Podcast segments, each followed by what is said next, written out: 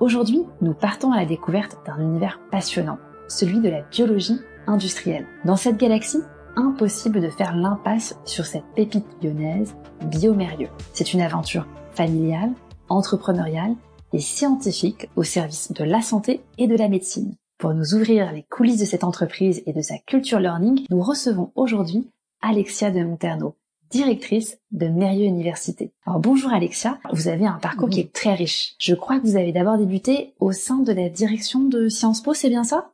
Alors c'est vrai que j'ai un parcours qui est essentiellement dans l'enseignement supérieur, puisque j'ai travaillé euh, dix ans à Sciences Po en formation ah initiale et puis surtout en, formation continue les, dernières années, où j'ai, euh, sous l'impulsion de, de, Richard Descoings, nous avons euh, beaucoup développé et redéployé cette, ce département qui pendant des années, c'est un, trait de caractère assez français, était considéré comme une, une sous-activité. Et quel était le constat de départ En fait, il y avait une nécessité finalement de, de capitaliser de plus en plus sur la formation continue? Bah, je pense qu'au départ, d'abord, il y avait une conviction forte chez Richard Descoings, qui est que l'éducation, c'est pour tous et c'est tout au long de la vie. Une deuxième conviction, c'est que dès lors que vous euh, proposer de la formation euh, continue pour un établissement d'enseignement supérieur comme Sciences Po, c'est un vecteur d'image, et donc l'image doit être euh, forte, porteuse de, sens et de valeur.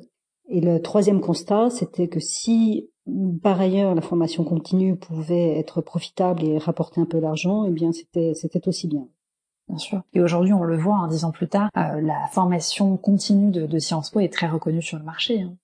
Oui, tout à fait. Ça a été fortement, ça a continué à être bien développé et puis surtout réorienté vers les besoins des grandes entreprises, là où au départ on attendait Sciences Po plutôt sur les besoins des collectivités locales. Euh, il y a eu un très gros travail de fait, de, de, de, redéploiement, de repositionnement, de refonte de l'offre.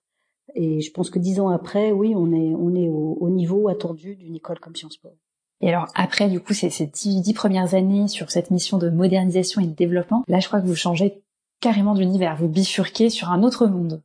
Oui, j'ai rejoint l'Institut Montaigne, qui est un think tank euh, dédié aux politiques publiques. Donc, euh, j'ai surtout rejoint une équipe, puisque euh, à l'époque, l'Institut Montaigne était encore présidé par son fondateur, Claude Bébéard, et dirigé par Laurent Bigorgne, avec qui j'avais longuement travaillé à, à Sciences Po. Et c'est vrai que j'avais envie de travailler dans une petite, une petite entité, très orientée donc vers la proposition de politiques publiques pour nourrir le, le débat public qui, en France, ma foi, est souvent euh, est souvent un, peu complexe. On a un peu de mal en France avec les faits et les chiffres. On a du mal à se mettre d'accord sur un diagnostic avant même de se disputer sur euh, sur d'éventuelles solutions de politique publique. Donc c'était un sujet qui me qui m'intéressait particulièrement. Et là, vous étiez en charge d'un volet en particulier? Alors, comme directrice adjointe, j'étais euh, co-responsable de la levée de fonds auprès des, entreprises et aussi de la bonne, de la bonne qualité des, des, études et des, notes que nous publions dans le, nous portions dans le débat public. Et puis, j'étais plus particulièrement en charge des groupes de travail qui touchaient aux questions de financement de l'économie, de fiscalité, de logement, de transport. Et alors ensuite, Alexia, je crois que vous partez à Lausanne dans le cadre de l'expatriation de votre mari, c'est ça? Oui, tout à fait. Je suis arrivée à Lausanne il y a cinq ans euh, et j'ai rejoint la haute école pédagogique du canton de Vaud, qui est l'école qui forme tous les, enseignants du canton. Et ce qui était intéressant, c'était de se replonger comme ça dans les questions de, pédagogie, qui, on le sait peu, mais qui a fortement évolué au cours de, ces 10, 15 dernières années, sous l'impulsion de l'avancée des neurosciences. On sait maintenant comment euh, comment on apprend, comment le cerveau apprend. Euh, on sait la place du jeu, on sait la place de l'émotion, euh, du corps, de la répétition. Et donc ces sujets de pédagogie qui étaient peut-être un peu euh, idéologisés euh, il y a encore quelques années ont, repris vraiment une vigueur toute, toute particulière. Donc c'était particulièrement intéressant d'être là à ce moment-là. Et juste après cette étape, c'est l'ultime moment, vous arrivez donc à la tête de Mérieux Université aujourd'hui. Est-ce que vous pouvez nous expliquer finalement comment fonctionne cette université? Alors Mérieux Université, c'est l'université d'entreprise du groupe Mérieux, le groupe Mérieux, c'est un groupe d'environ 20 000 collaborateurs. C'est vrai que l'entreprise est d'origine lyonnaise, mais c'est un groupe qui s'est fortement internationalisé et qui est maintenant présent dans le monde entier. Le navire amiral du groupe, c'est Biomérieux, euh, que l'on connaît bien maintenant puisque c'est un, des spécialistes mondiaux du, diagnostic in vitro. Et je pense que maintenant tout le monde a bien en tête la valeur d'un test euh, dans l'acte médical, euh, mais il y a aussi d'autres entités au sein du groupe, comme Merieux Nutrition, ABL et Étrangène. Et nous, nous sommes vraiment au service de la totalité du groupe. Donc notre, notre but, c'est de, de, de, concevoir, de développer, de d'animer des formations pour l'ensemble des salariés sur l'ensemble des, des régions. Euh, formations que ce soit en leadership et, et management, mais aussi beaucoup de formations métiers au sein d'académies que nous avons structurées et déployées. Euh, et nous avons également une activité de, de coaching.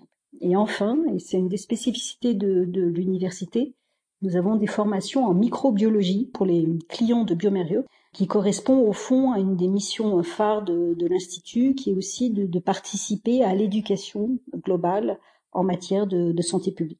Donc on voit finalement hein, trois grandes missions, former, développer et participer à la transformation. Alors on va s'intéresser un peu plus d'un point de vue opérationnel au fonctionnement de l'université. Comment est-ce que ça marche? Est-ce que vous êtes une euh, business unit autonome? Est-ce que vous avez un statut juridique à part?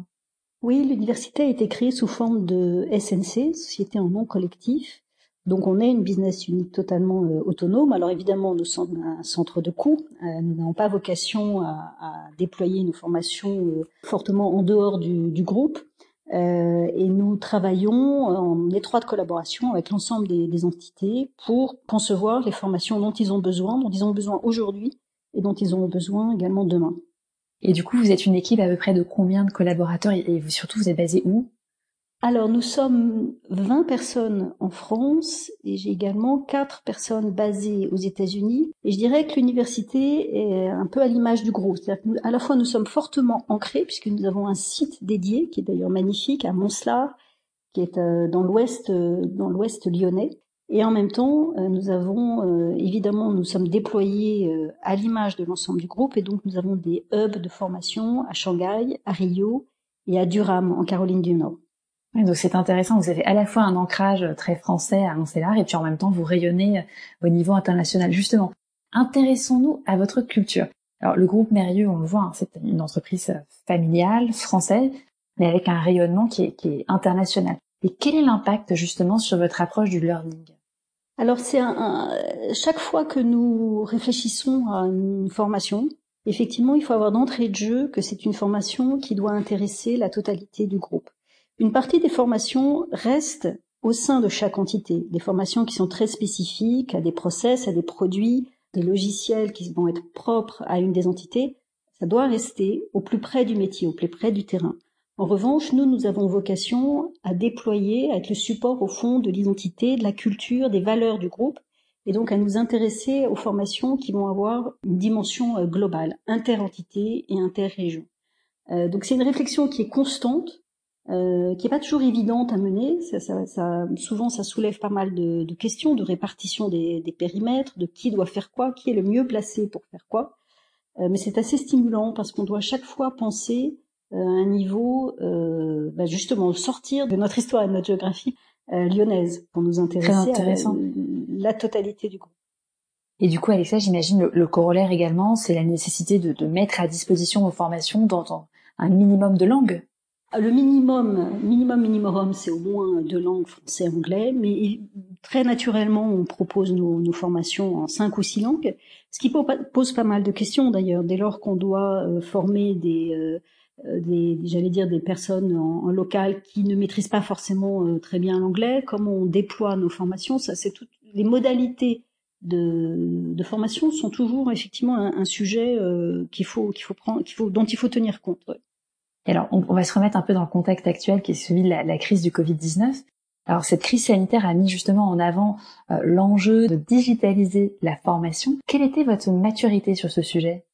Alors, elle était, j'allais dire, elle aurait pu être meilleure, pour être tout à fait honnête. Alors, on avait, on a quand même depuis euh, un certain nombre d'années déployé des plateformes euh, numériques, notamment en termes d'apprentissage des langues. On travaille avec un prestataire qui s'appelle Speaks également dans l'apprentissage des outils informatiques avec une plateforme Vodéclic qui était donc parfaitement déployée et, très utilisée, mais c'est vrai qu'il y a une très forte tradition euh, au sein du groupe de formation en face à face, euh, de formation en présentiel, euh, assez classique dans, son, dans son déroulement.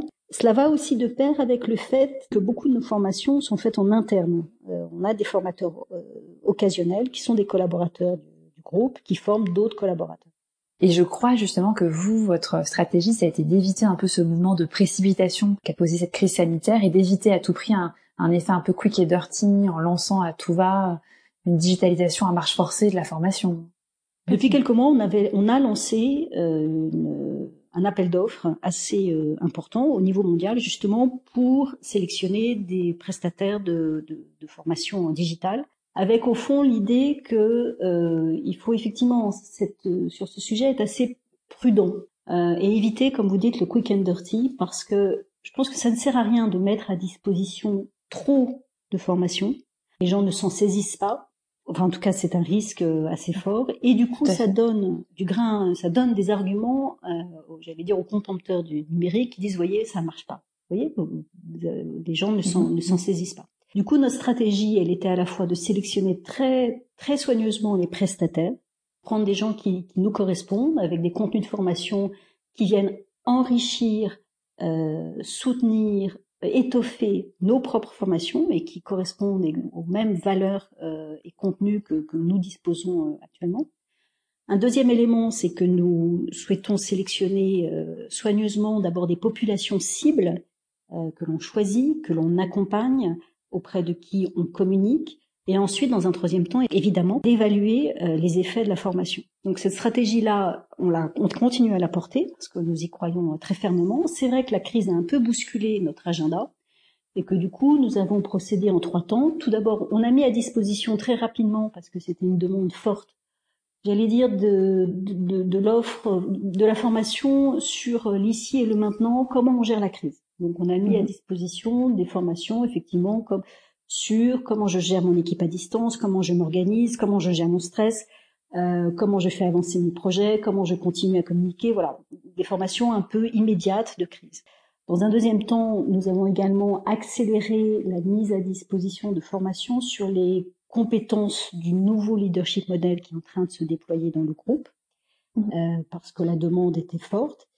Et le troisième temps, bah, c'est notre stratégie euh, telle que je vous l'ai décrite un peu plus un peu plus haut, qui finalement arrive là à bout touchant, comme on dirait en Suisse, euh, et qui va se déployer à partir du mois de mai. Mais sur ce troisième volet, je, je, nous n'avons pas souhaité accélérer outre mesure, parce qu'il nous semble encore une fois que le, euh, la qualité va avec une certaine réflexion. Certes, il y a une pression, certes, il y a une crise, mais si on veut que le numérique soit un vecteur de transformation profond de la, euh, de la culture de l'apprentissage au sein du groupe, il faut procéder par étapes et par population cible, comme je vous le disais. Très clair, Alexia. Donc on le voit, hein, une, stratégie qui a été qualitative et sélective. Alors on va s'intéresser maintenant un peu plus à votre mode de management. Alors je sais que votre équipe a basculé en télétravail. Quel type de, de bonnes pratiques vous avez mis en place? Est-ce qu'il y a des outils que vous avez choisis en particulier? Comment vous fonctionnez?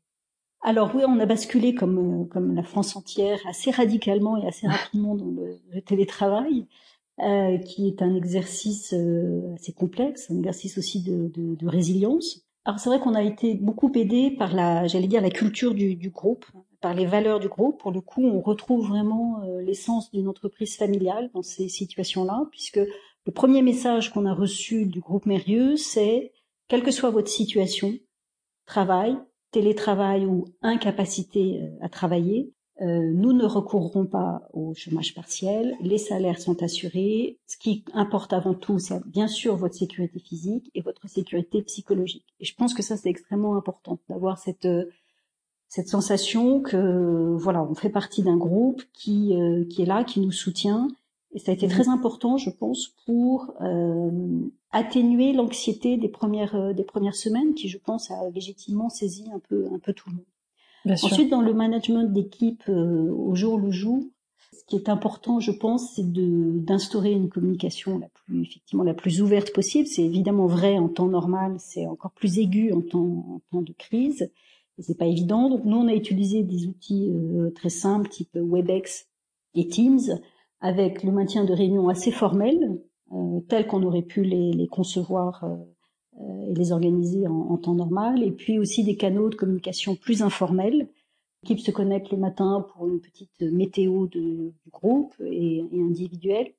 Ce qui me paraît important, c'est que ça nous permet aussi de repérer les signaux faibles, les gens dont on sent que c'est un peu plus compliqué. C'est très important parce que ça, il y a un vrai sujet effectivement qui émerge en ce moment, c'est celui de la santé mentale au télétravail. Donc là, finalement, c'est un peu votre façon de le, baromètre du matin, prendre un peu l'humeur. Exactement. Et puis on avait instauré un groupe WhatsApp pour une communication euh, plus informelle. Et sur cette question de la santé mentale, euh, c'est effectivement important puisqu'au fond chacun se retrouve avec euh, confronté à ses propres à ses propres fragilités, à ses propres sa propre anxiété, que ce soit en raison d'une vie familiale qui est ce qu'elle est ou d'une solitude qui est, qui est plus ou moins apprivoisée. Donc c'est vrai que la notion de groupe est importante, la notion euh, de résilience collective est importante. Et ça, je dirais que ça, ça renvoie aussi euh, à ce que vous avez pu créer avant. C'est pas évidemment en période de crise que vous, vous créez une équipe euh, solide, soudée, coopérative, ouverte. Et moi, ma grande chance, c'est que mon équipe était comme ça avant euh, et que euh, bah, je crois que le, le, collectif a plutôt bien résisté pendant ces, ces premières semaines de peu anxiogènes. Et Alexia, si on prend un peu de recul justement sur cette crise, quelles sont selon vous les choses qui vont changer au travail? Est-ce que vous avez des décisions que vous souhaitez accélérer? Est-ce que vous avez pris un peu de recul sur votre votre discipline? Ça, c'est un des sujets les plus les plus compliqués à, à anticiper. Euh, je pense qu'on va de toute façon devoir accélérer sur, si je reprends les questions de, de formation, accélérer sur euh, évidemment le, le contenu euh, mis à disposition en, en ligne, euh, plus, être plus agile, plus créatif dans ces domaines, produire nous-mêmes sans doute du contenu digital, ce à quoi pour l'instant on ne s'était pas totalement résolu. Je pense qu'il y a un cap qui va devoir être, franchi. Euh, et puis en termes de, management, je pense que bah, c'est ce qui ressort un peu, de, tous les témoignages, c'est que le télétravail est quand même en train de, s'ancrer assez durablement. Euh, et c'est vrai que s'il est, euh, souhaité, s'il n'est pas subi, c'est, c'est un mode de travail qui est plutôt, qui peut être vraiment performant. Excellent. Et eh bien, écoutez, merci beaucoup Alexia de Monterno pour ce témoignage très enrichissant. Et moi, je vous dis à très bientôt. Pour notre prochain épisode, nous changerons totalement de monde puisque nous partirons chez Canal+, rencontrer Brice Villuendas, le directeur du développement et de la transformation du groupe. À très bientôt, amis de la RH.